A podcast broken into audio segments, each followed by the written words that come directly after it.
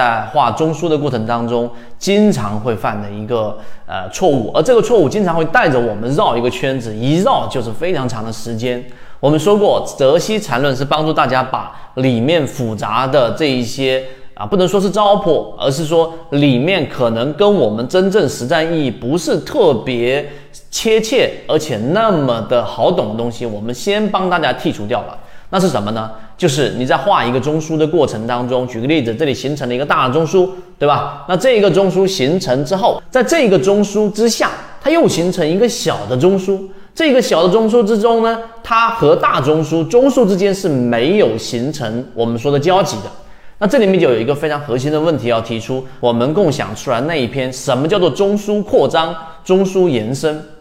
那这里面我们把核心的关键点提出来。第一，这两个大中枢和小中枢一旦形成，虽然说中枢没有相交，但是当小中枢的最高点已经刺破了大中枢的这一个上方的时候，实际上这就是一个中枢扩张。你明白中枢扩张的含义在什么地方吗？就是举例子，你再看一个日线级别的中枢分析，那么当它一旦出现上述我说的这种情况，就意味着它已经从日线级别扩展到了更大的级别，例如说周线或者月线级别。在这一点上呢，就说明这样的一个中日线中枢的分析，你就不需要再去不断的拆解每一个小的中枢了，因为这样会让你的整个分析进入到一个很复杂而且绕不出来的一个怪圈当中。那我要做什么事情呢？第一，首先这就是一个中枢震荡的一个区域，明白第一点，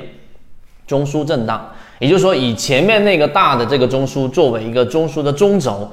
大部分的筹码都集中在这个区域，就有这样的一个判定就 OK 了。这是第一。第二，在判断的过程当中，切记不要只看每一笔每一个中枢而已，这是很多人经常犯的一个错误。截图问到我们圈子的时候，就直接只截一个这个 K 线的笔，但是却忽略了两个核心因素。第一，就下方的 MACD 的量能到底是递增的还是衰减的。这一点很重要，也就是说，在整个中枢过程当中，每一次下跌到底是量能在增加的这个过程，还是下跌动能是在减少的过程，这些是必须要看的。第二个，忽略了筹码，把这个问题简化的核心就是你要找到最密集的中枢区域，这是第二个核心。第三个核心就是当这样的一个标的在中枢里面盘整的时候，你就不需要过多的拆解，你只需要看它有没有发生我们所说的这样的一个加速的下跌。你回忆一下我们所说的第一类型买点。什么是第一类型买点？就在前面那个中枢之后出现快速的调整。那这个快速是什么定义呢？我们的信号就是这一个中枢一旦出现下跌过程当中放量也好、缩量也好的下跌，它有我们的超跌突破，从灰色的增长区一旦打到绿色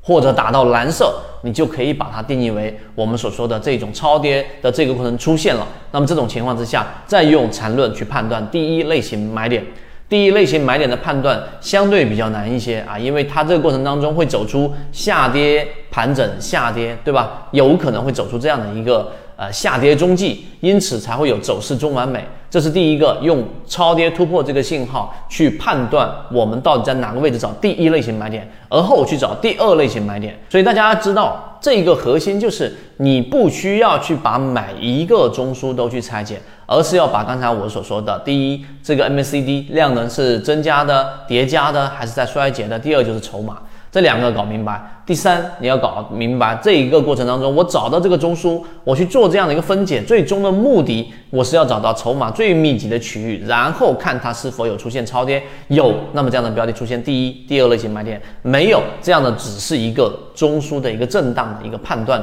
就足够了。好，今天我们的三分钟就讲到这个地方。因此，大家一定要知道，实战的意义在于你在过程当中不需要去再把理论从头过一遍，因为理论已经在我们的航线当中给大家打扎实了。之后就要把一本书从厚读到薄，要找到整个最核心的、最本质的内容，在交易过程当中才不至于过多的犹豫。今天讲这么多，和你一起终身进化。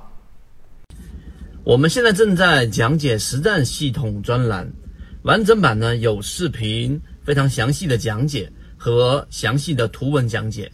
帮大家建立一个完整的交易系统。所以，如果你想进一步的系统的去建立自己的交易系统的话，可以拿出手机，可以直接在缠论专辑的简介找到我。